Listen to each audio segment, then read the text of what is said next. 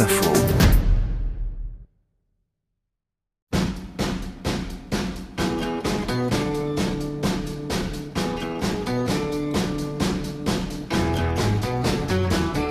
Les chiffres sont là, à une écrasante majorité, c'est Barry Goldwater qui, face au Parti démocrate, sollicitera en novembre les suffrages du peuple américain.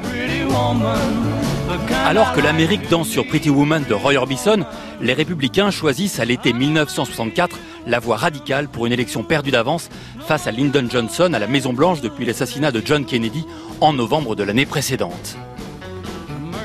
Barry Goldwater mène une campagne idéologique. L'indéboulonnable sénateur de l'Arizona, soutenu par le Ku Klux Klan, a refusé de voter la grande loi sur les droits civiques de 64. Il souhaite la fin de l'ONU et la suppression de la sécurité sociale.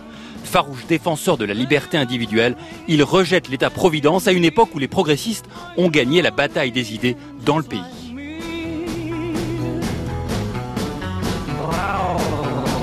À cette date, son programme est considéré comme trop extrémiste par une bonne partie de l'électorat républicain.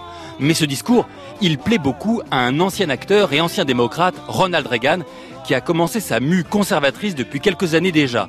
En 1960, il déclarait au sujet des droits civiques Si une personne veut discriminer les nègres ou les autres lorsqu'il vend ou loue sa maison, c'est son droit.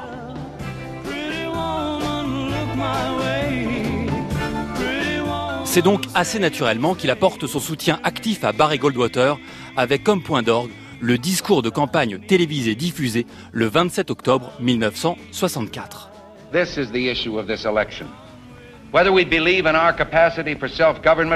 Ronald Reagan explique que l'enjeu de l'élection est de ne pas céder les vies des Américains à une petite élite de Washington. L'effet est immédiat. Un million de dollars levés et surtout une carrière politique lancée. Deux ans plus tard, Reagan devient gouverneur de Californie et les graines conservatrices semées par Goldwater en 1964 seront majoritaires dans le pays en 1980.